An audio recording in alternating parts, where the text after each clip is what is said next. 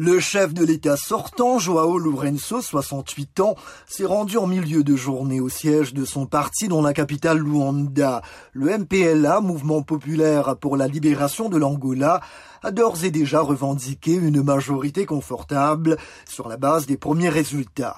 Sur la promesse de mener des réformes, lutter contre la pauvreté et enrayer la corruption, l'opposition a gagné du terrain.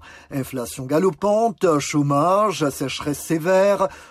de nombreux Angolais ont affiché un désir de changement. Adalberto Costa Junior, le leader de l'UNITA, l'Union nationale pour l'indépendance totale de l'Angola, s'est allié à d'autres partis pour élargir sa base. Quelques 14,4 millions d'électeurs ont été appelés à voter avant-hier. Huit partis au total se sont engagés dans cette bataille électorale.